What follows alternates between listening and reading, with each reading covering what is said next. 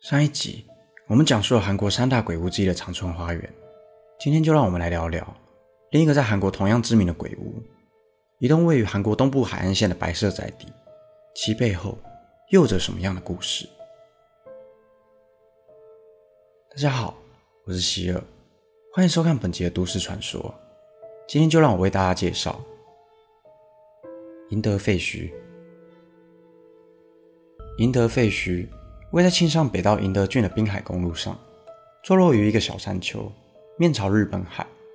沿着滨海公路往北几百公尺，则是长沙海水浴场。每到了夏天，总是会有人山人海的游客来到此处戏水。而这个充满人潮的地方，为何会成为鬼屋？这必须从七十年前那一场改变朝鲜半岛命运的战争开始说起。一九五零年六月二十五日。由苏联扶植北朝鲜人民军为统一朝鲜半岛，越过北纬三十八度线的分界线，大举进攻美军在朝鲜半岛上成立的南韩政府，韩战就此爆发。开战三天，北朝鲜随即占领南韩首都汉城，并引入南宫，在短短三个月之内，将南韩国军逼退至釜山一隅。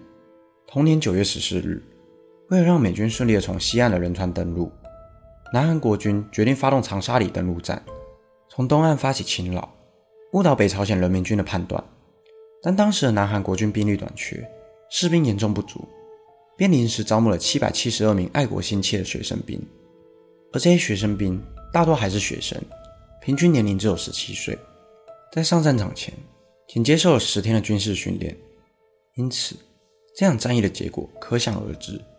面对势如破竹的人民军，这场战役只持续了六天。南韩方面死伤惨重，七百七十二名学生兵当中，有九十二人受伤，至少一百三十九人阵亡，超过上百人下落不明。有传闻说，当时因为战况危急，这些在战场中捐躯的学生兵没能跟着南韩国军撤退，于是便被草草埋葬在长沙海滩对面的一块小山丘上。许多年以后，一对夫妻买下这块地，在此建造了一栋地下一层。地上两层的白色建筑，一楼作为海鲜餐厅经营，二楼作为住家。长沙海水浴场源源不绝的游客，为餐厅带来了不少生意。然而，在一九八零年代中期，不知道什么原因，夫妻俩却突然结束了海鲜餐厅，带着所有资产移民至美国定居，唯独留下这栋房子荒废在此。据说，每到了夜晚，夫妻俩都会感觉到屋子在剧烈的摇晃。摇晃的程度就像是地震一样，震得门窗都快破碎。但令人不解的是，英德郡并非地震带，为何地震会如此频繁？更有当地人谣传，某天深夜，女主人在二楼的窗户上看见了一个倒吊的女鬼，当场吓晕了过去，便就此搬离了这里。而在这栋建筑荒废以后，随着日子一天天过去，加上无人管理，渐渐的。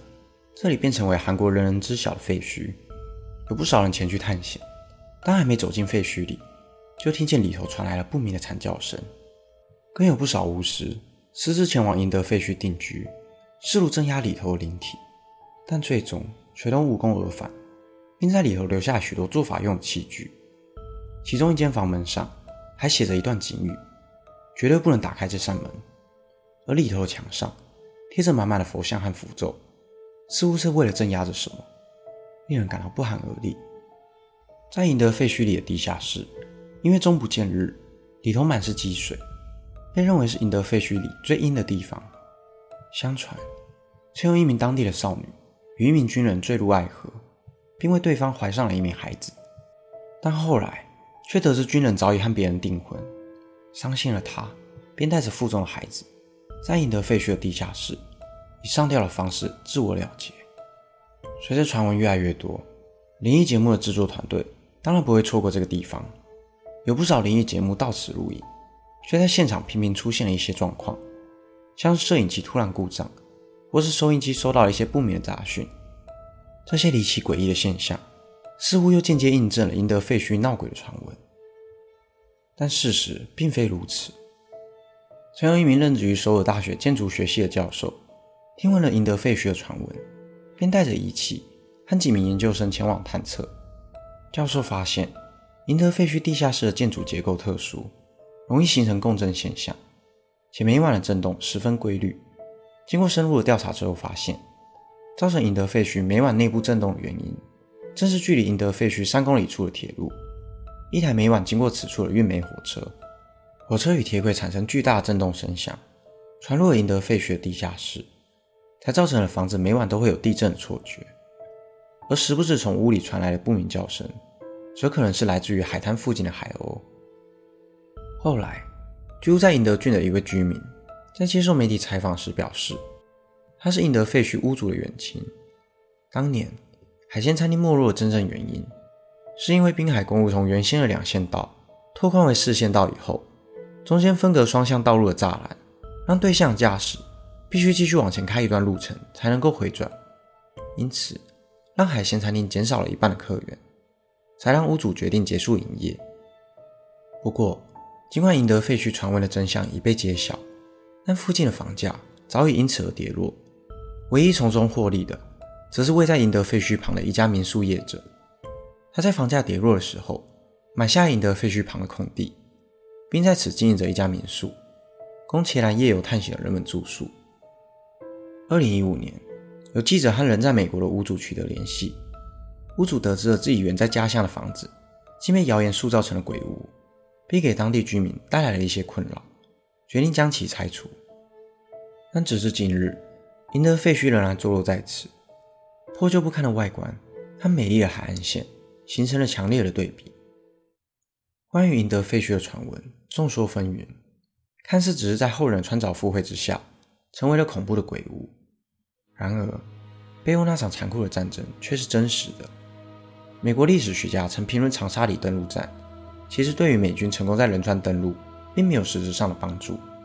但南韩政府认为，这场战役为鼓舞当时低迷的士气起了很大的作用。在长沙海滩上，停放着一艘大型的军舰，这里是一座国家历史博物馆，里头纪念着当年英勇奔赴前线的那上百名学生兵。在卫灵塔前，时常可以看到人们低头默哀，令人不胜唏嘘。如果不是那场战争，那上百名在枪林弹雨中牺牲的未成年学生，如今已是满头白发九十岁老人。本期的内容就到这里。如果想看更多都市传说系列的影片，欢迎订阅我的 YouTube 频道。如果想要听的，也可以到各大 Podcast 平台上关注我。我是希尔，我们下次见。